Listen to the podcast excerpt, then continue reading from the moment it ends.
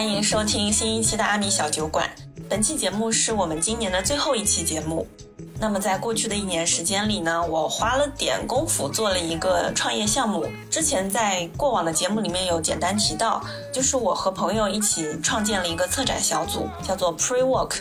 我们目前是以游牧画廊的形式，带着年轻艺术家的作品，去到不同城市的不同空间，共同呈现基于场域属性和本土文脉的主题群展。同时呢，我们也会在上海的空间里面为我们的艺术家举办个展。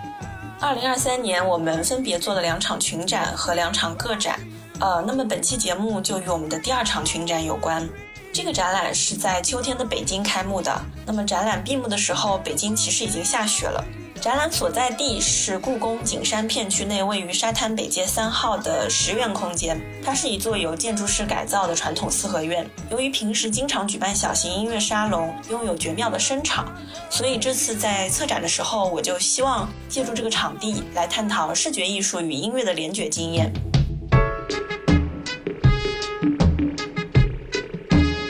那么这个展览的标题叫做“偷窃时间”。它正是引用了古典音乐术语 tempo rubato 这个短语，在意大利语当中本意为被偷窃的时间，但在音乐领域，它被翻译为自由节奏、弹性速度、伸缩处理等等。它指的呢是演奏者刻意无视节拍的严格框线，但乐曲整体上并不会被影响整体的架构。就比如说有一些音符，它的时值可以略微的延长，那么另一些则相应的缩短，后者的部分时值被前者夺走啊，来补偿它延长所占用的时间。因此，乐曲的轻重缓急全凭演奏者的审美标准以及他操控时间的能力。严整有序则协和动听，脱轨失序便会怪诞崎岖。所以，罗兰巴特他会赞美演奏者在行进中与某些节点所做的速度处理。他认为，偶尔的延迟甚至拖沓，彰显的却是独属于演奏者自身的内在节奏。就像肖邦擅长在乐曲中营造某种失序的感觉，他所揭示的却是潜藏在规则下的另一种节奏。那是一条无声涌动的暗流，是浑然自洽的秩序。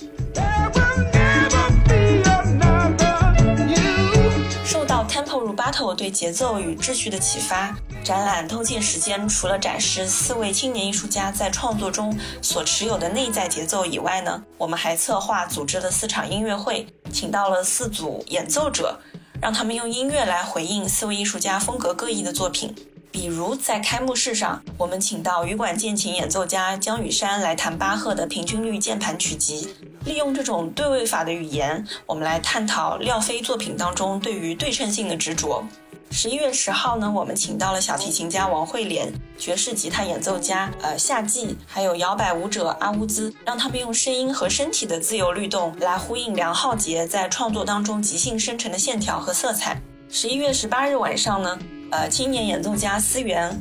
用钢琴来勾勒法国印象主义到当代极简主义的音乐光谱。他用一系列的独奏曲目来共鸣杨乙家的幻想与梦境。最后，在展览的闭幕式上，来自央音的弦乐组合无尽四重奏呈现了勃拉姆斯的降 B 大调第三号弦乐四重奏。他们协同苏加喜充满沉思与内省的作品，带领我们共同体验了一场晚期浪漫派的林中散步。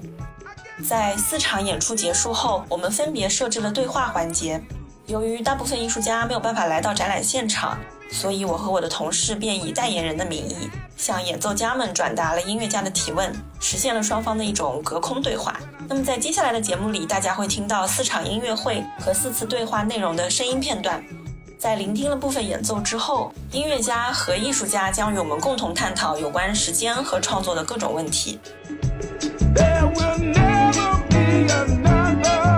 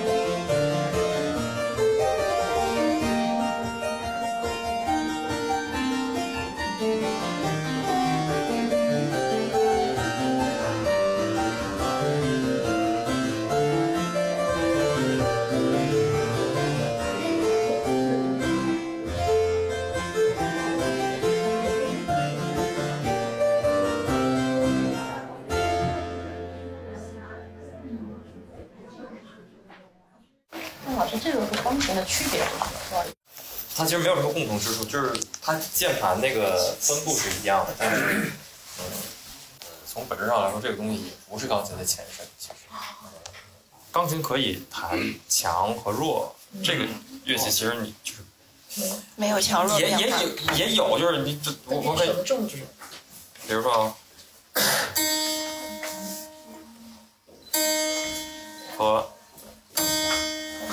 有那么一点点，就是你你不会觉得它是那个特别特别那什么，但是你还是能能就是听出这个语气来。就比如说，就是我我我可以弹的那个，比如说那个第一个 C 大调的时候，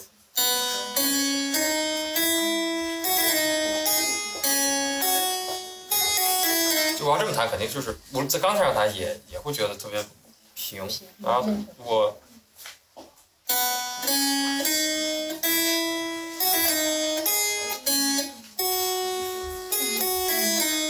或者就是最简单的那个赋格的艺术最开头那个主题，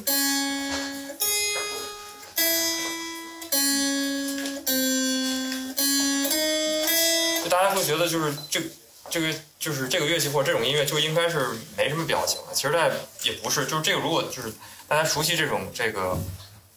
呃声音或者说语气的话，它其实听起来是这样的。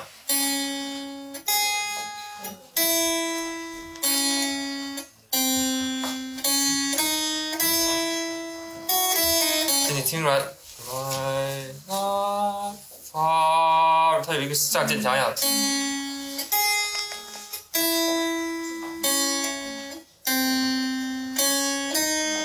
和这个就就是完全是另外一种，就所以，嗯，它更多的是靠这个音时值的长短，还有音出现的时机来塑造这个语气，所以，呃，可能对我们来说，就是音乐，首先是一个时间的艺术，其次才是声音的艺术。既然到了提问环节，我就完成一个动作，是替廖飞这位艺术家问的，因为他很遗憾没能来现场，但他确实是听着这个音乐创作的作品，所以呢，替他回问三个问题。第一个就是他说他听平均律时可以放古尔德的演奏一整天，他说这是他唯一可以听一整天的专辑。那为什么巴赫的音乐无论听多少遍都不会让人厌倦？为什么它能如此复杂但又如此和谐？唉，就是我觉得，首先就是，如如如果我们说听音乐，就是听录音的话，肯定得是得是一个好的录音才你才能能听得下去。嗯呃，然后就我们不谈演奏演奏者这个演奏技巧这个问题，就是单纯说音乐作品本身，呃，它可能就是信息密度足够大，嗯。就是信息密度大和这个复杂还不是一回事，因为就是巴赫的音乐就是其实或者比如说像莫扎特这种它并不就是你从谱面上看它并不复杂，呃，但是它这个包含的信息是很多，然后它包含信息足，就是包含就就且是有效信息足够多，然后这样就是会有很多变化，然后你每一次遍听都有机会让你注意到不同的东西，对我觉得这样是是才会让人有那个愿望去反复研究它，因为就是有时候我们说流行音乐就怎么怎么样，其实我觉得流行音乐就是它最大的就是相比严肃音乐这个不足之处，就是它的就是信息量太少了，嗯就过于简单的东西，就是大家肯定就会觉得没意思。嗯。最后一个问题是，嗯，廖飞老师说听钢琴曲的时候会去辨析两只手分别弹奏的部分，觉得两部分在一起的关系很有趣。如果将它们两者的运行轨迹放在一起，感觉如同两件隐性相连的手的时间雕塑。请问普通听众要如何才能纯靠听觉分辨出两只手所弹奏的声部？另外，您是如何处理每只手甚至是每根手指不同的节奏和旋律的？呃，就是这个复调音乐很少，就只有只有两个声部的时候，一般就是三到四五个之间吧，呃，四声部的比较多。然后就是，如果你你你听不到每个声部的这个这个运行，那只能说你是一个失败的演奏，这个是演奏者的问题，不是不是听者的问题。哦，呃，如果是对于一个纯嗯呃非专业人士来说，其实我觉得没有必要这个嗯过于关注那些就是那个意义上的细节，因为我觉得怎么说，就是一首一首好的这个音乐作品，或者说一次好的演奏，它应该是一个就是整体，对，嗯。如果我们说这个复调音乐的话，就比如说它有三个或者四个声部，我们把它比作四条线的话，它绝对不是四条平行的线，它应该是织出一个花纹来。就是你你你看到一块布，你不会想就是我我看这条线到到底在哪儿。但是但是如果你这个线运行的是不对的话，那个花纹肯定是错。对。所以最后就是大家应该就是如果你的那个线织的是对的，就是大家会只注意到那个。花纹不会注意到其他那个东西。如果相反让大家注意到那些东西，可能说明你这个就是没太织好，错乱了。呃，赖老师说的这个，嗯，不同的手或者不同的手指，这个是就是演奏者的基本功吧。从小大家要要求训练的就是这个东西，甚至就是很多时候我们说就是弹钢琴的人，就是弹巴赫，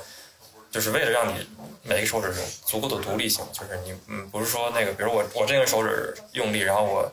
别的手指跟着一起用力，甚至就是有的人就是他左手用力，右手也也一起用力，就是有很多时候，呃，两只手或者说每个手指是要做做相反的动作。嗯。嗯，这个就练多就可以。训练。好的，谢谢，谢谢姜老师。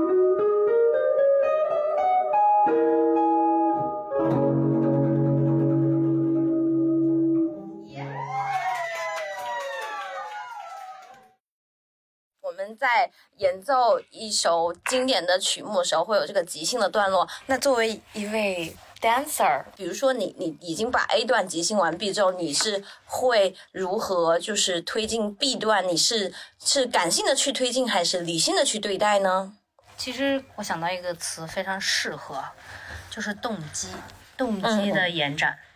也就是说，哦。像他在弹奏的过程中，他可能第一遍音符弹的比较少，第二遍音符会多一些，然后呃加一些节奏的变化，第三遍可能会呃就是根据这样的情况下，它可能是音是一样，但节奏变得快了很多，又或者是说我的节奏呃就是没有变，但是我的音就是呃音调变了，但其实跳舞也是一样。就在跳舞的过程中，呃，我可以是举一个例子，就是我用快速的一个步伐，只是在走路，但走的过程中，比如说我突然停下来，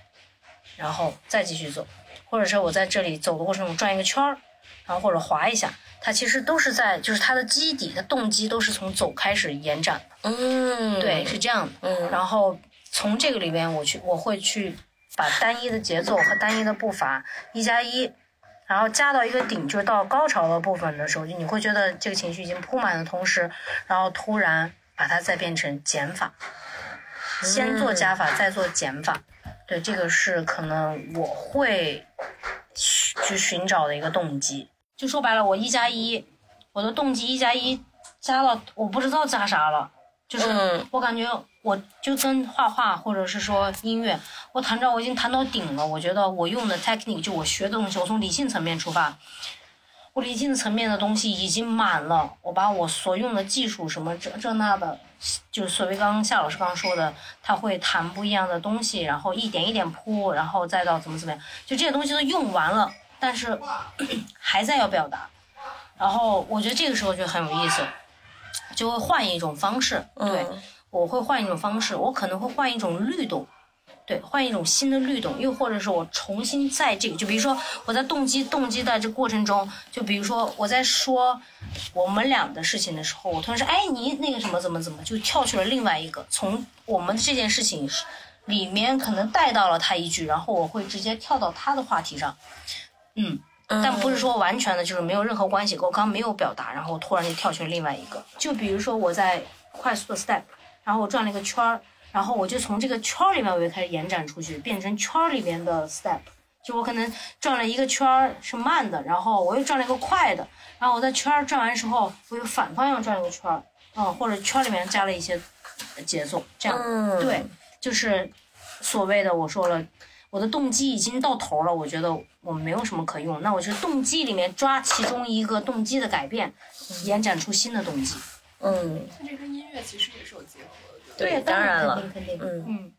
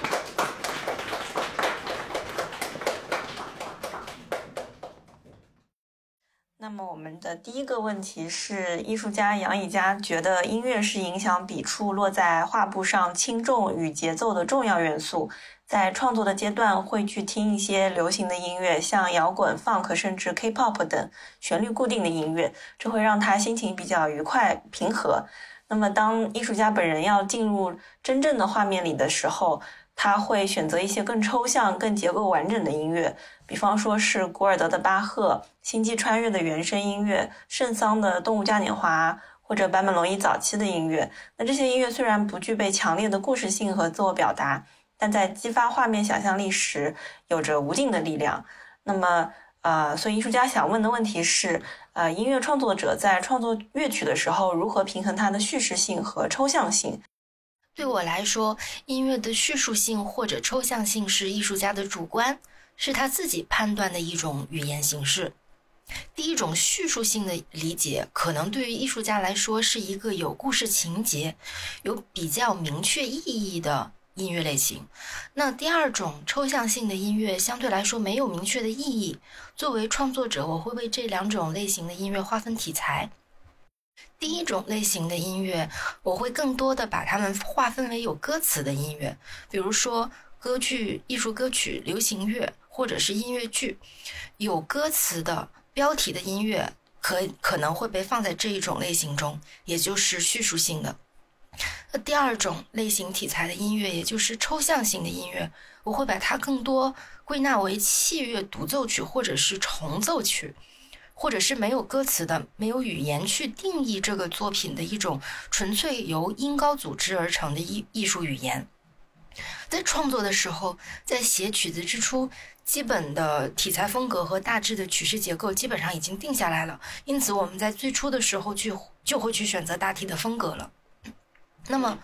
怎么去界定一个作品是否有叙事性？我想，对于我来说，一个重要的因素是语言。这个作品是否有语言去定义自身？这个语言可以是歌词，甚至是歌剧，或者是音乐剧中间的题词，或者是戏剧的念白，或者是音乐的标题。它为一个抽象的音乐去定义，这对我来说是音乐是否有叙事性的其中一个元元素。那么，除去这一点之外，本身非常抽象的音乐中也会有出现叙事性的手法。比如说，在写作的时候，可能会去想象具体的画面，或者是甚至是具体的情节、具体的角色、具体的场景，只是我们会把它转化为比较具体的乐音或者乐句来表达。那么，关于音乐表达，我觉得任何一种写作或者任何一种创作都是一种自我表达，只是题材、风格和形式有所不同。嗯，然后呃，接下来第二个问题是，艺术家觉得他大部分时间听音乐的时候都是在画画的时候，那一边画画一边去分辨耳中不同的乐器的音色，也是他的乐趣之一。艺术家觉得这个过程和解构印象派作品某一块画面当中藏了多少种颜色是很类似的。如果说图像是通过颜色透视和构图去确立平面空间当中的负空间，那么音乐中的空间又是通过什么去产生的呢？呃，在传统的古典作曲当中，音乐通过和声、复调、曲式和配器来展开声响空间。嗯，第三个问题是。艺术家在画风景的时候，很少会使用照片去作为参照，往往都是他在地的快速的写生，或者是在工作室里面去不断的回溯自己在那一刻置身于自然的一些体验。这种体验其实是非常难以用语言去描述的。那么您在演奏某些与自然相关的音乐时，脑海里想着的是这首曲子呢，还是这首曲子所带来的那种自然感受呢？其实两种情况都会有。第一种。比如说，在弹有关自然主题的曲子时，比如雨、雪、鸟等等，那我会去想象这个声音或者这些画面，然后把它们转化为感受，转化为演奏。反过来，因为有的时候音乐本身会产生声场，这个声场也会带我进入到感受中去，这个时候又是第二种反向的作用，所以这两种情况都会交替出现。嗯。那最后一个问题是，艺术家觉得他总是很难去决定一幅画完成的时刻到底是一个怎样的时候，并且他现在会更倾向于这种未完成的状态，这样可以让画面有更多的可以呼吸的感觉。想问您在作曲的时候或者演奏的时候，会不会有类似的体验或者经验？嗯，首先音乐中的呼吸也非常重要。音乐中的呼吸感更多的是由休止符、由乐段的处理来实现的，比如乐段的结束、乐句的结束，或者音色的变化，以及我们演奏当中自由的处理和演奏者自身的呼吸来达到的。因为音乐其实是人类演奏的乐器，所以它一定会是有自然呼吸的感觉的。我觉得艺术家所说的状态是很好的一种感觉，他想要尝试让艺术作品处于一个活着的状态，而音乐作品在被人演奏的时候，其实也是有生命的。嗯，好的，谢谢。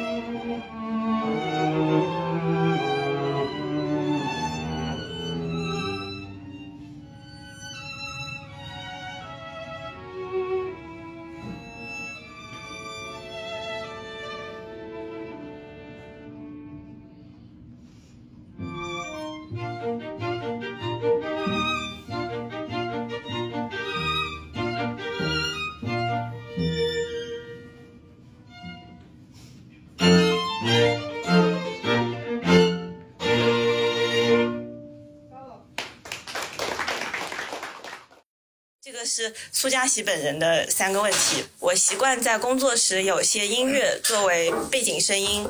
通常是没有明确指向的类型，比如窦唯的八和九声以演奏时间命名的曲子，也不一定在专注的聆听，只是让音符飘洒在空间中，有时都意识不到音乐的存在，有时音乐又会把你从这个状态中拉回现实。但是如果完全没有音乐，在这个工作的场域中，似乎又少了一层意识的维度。我很好奇，作为音乐的创作者和演奏者，您是怎么看和理解这种感觉的？他说的这个其实说通俗一点，就是音乐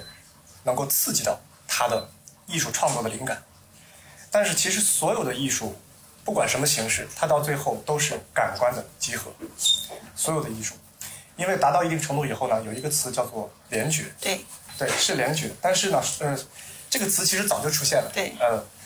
但事实上呢，就是音乐的这个每一个人听到同一段音乐，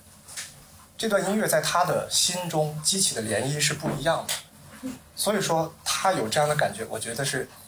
很正常。对，就是他在创作的时候呢，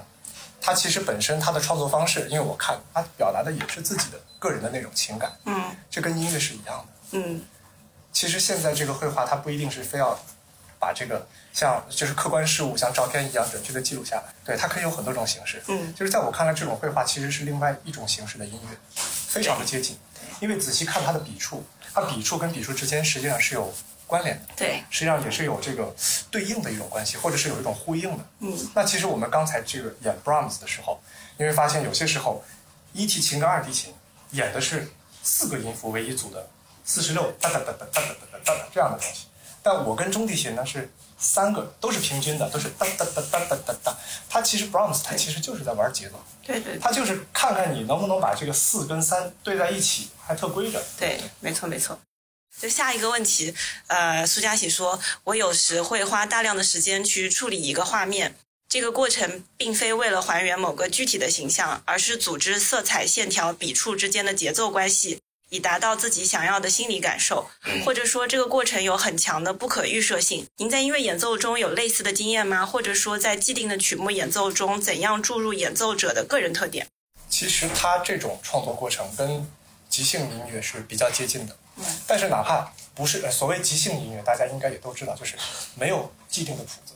就是根据当时的心情，根据心情来选择这个音符的长短、强弱，声音也有质感，也有这种像绘画、像这种质感一样的这种东西。但是我觉得这个事情要继续深挖下去，因为你不能只是在平面的表现自己的心情，你一定得有一个比心情更深刻的一种对于自己想表达的东西的这种理解。因为不管不管是音乐还是绘画，我们其实都是想要做一件事情，就是把我们想表达的非常恰当的、准确。准确的表达出去就可以了。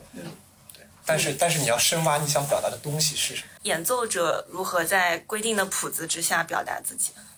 呃，在规定的谱子之下，实际上，比如说，你看，同你像 Brahms 这首曲子吧，嗯，或者是任何一个曲子，它这个这个谱子延续几百年下来以后呢，它有一些记号在上面，对吧？嗯比如说，都是所有版本都是这个地方是渐强，然后渐弱，对。但是这个渐强渐弱它不是死的，如果它是死的的话，那么有一天 AI 一定会比我们演奏的好，并且可能现在就已经比我们演奏的好。但是每个人对渐强跟渐弱的理解是不一样的。比如说，有些人认为这个渐强是一种焦躁不安的渐强，那它的这个渐强的幅度和时间，以及如果你要去画图画出来的话，它的这种渐进的形式是不一样的。比如说，它就可能是，它会让你感觉到一种焦焦躁不安的由远及近的一种感觉，但是也可以是平静的渐强。比如说，他想表达禅意的东西，或者表达那种对称的、平静的、庄严的美，它就可以是一种很平静的、不急不慢的坚强，然后再渐弱。嗯，同样是渐强渐弱，但是理解不一样。对，功力也不一样。啊，对，功力也不一样。嗯对。第三个问题是音乐的抽象性如何去叙述一个具体的事物，比如一棵树、某个人。因为就是补充一下苏嘉喜他的一个创作的一个关注点，就是用一些比较抽象的视觉符号、笔触等等去表达一些比较具象的形象。所以怎么处理这两者的张力？我国著名的这个音乐教育家，比如说这个，呃现在中央音乐学院很多小提琴的青年优秀的教师都是他的学生，嗯，叫林耀基老师。他曾经说过一句话：“一切即音乐。对这个话，比如说维瓦尔第的《四季》，你们大家可能都听过，对吧？嗯。春夏秋冬，它是最早的有标题的音乐，对就是它明确，它在谱面上明确这个乐章春，甚至呢，它在开始的时候，第一二三小节，它上面还写了行字，对，春天什么万物复苏什么，它是明确的去表达。比如说在冬的时候，它的第一行写了一个冻得瑟瑟发抖，对就冻得直打哆嗦。嗯啊，所以说它的那个它的那个冬开始的时候是来了来了，呃是这样的。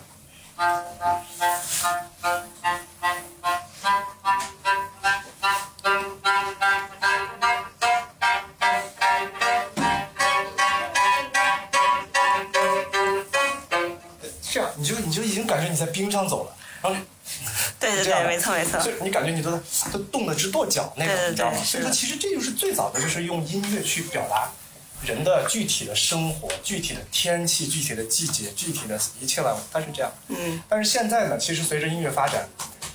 在规则和秩序在不断的变化，就是作曲的方式在不断的变化，就是人对于这个怎么去把它描绘的很具体这个事情有了不同的理解。对，那比如说你要想描写一些西藏的音乐的时候，嗯，西藏我们会想到就是很广阔的东西，嗯很广阔。然后呢，宗教，然后它的旗帜五颜六色的，对不对？然后各种各样的西藏式的那种那种色彩，嗯它就可以用很多泛音，用一种很轻灵的空灵的音色去代表。嗯然后比如说你想表达一个很具体，比如说一棵树吧，嗯那树的皮树皮是是粗糙的还是光滑的？粗糙的吧。对，那你在写这段音乐的时候，你就不能是，可能是需要换一种质感，就是，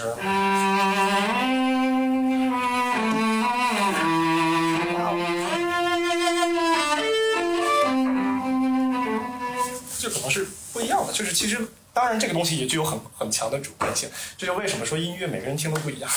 这个苏佳喜的问题结束了，我有一个个人的问题，就是说我们是不是一定要了解这些乐理知识，或者是进入这套体系以后，才能习得这种聆听的方法，就是才能听得出刚才这两个演奏方式，呃，顺滑和粗糙之间的区别。乐理是乐加上理，嗯对吧？嗯，理是代表理性的、科学的角度，系统的逻辑的去分析一个音乐的这样这么一个东西。嗯那音乐呢？音乐它实际上是一种感性的、一种感觉的东西，这俩东西实际上是一体的。嗯你可以任意选择你去享受它或者去听它的一个角度。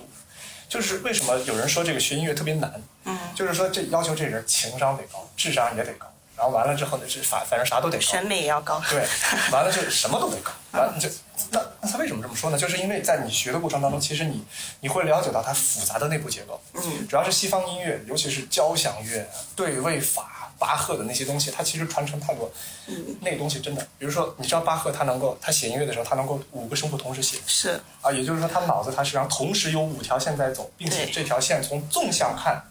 是有一定的和谐的。关系的，而且是是是符合和声学的，是关系完了横向呢，它又是又有它的肢体，又有它的节奏。对，我觉得这东西确实它也是一个对智商的考验。嗯但但但是呢，但是哎，开玩笑开玩笑。嗯但是其实我觉得从我个人来讲，我听任何一段音乐的时候，我绝对不可能从这个乐乐理的方面去想它。嗯我一听啊，F 大调，好，一个降啊，挺快啊，这个速度大概是六十七。那我是我是智能人工智能吗？我是。对对对，美感也有影 所以说，其实音乐的意义在于，就是我们自己，我们自己对音乐的思考，这个很重要。嗯就你有没有从这段音乐当中得到属于你自己的答案？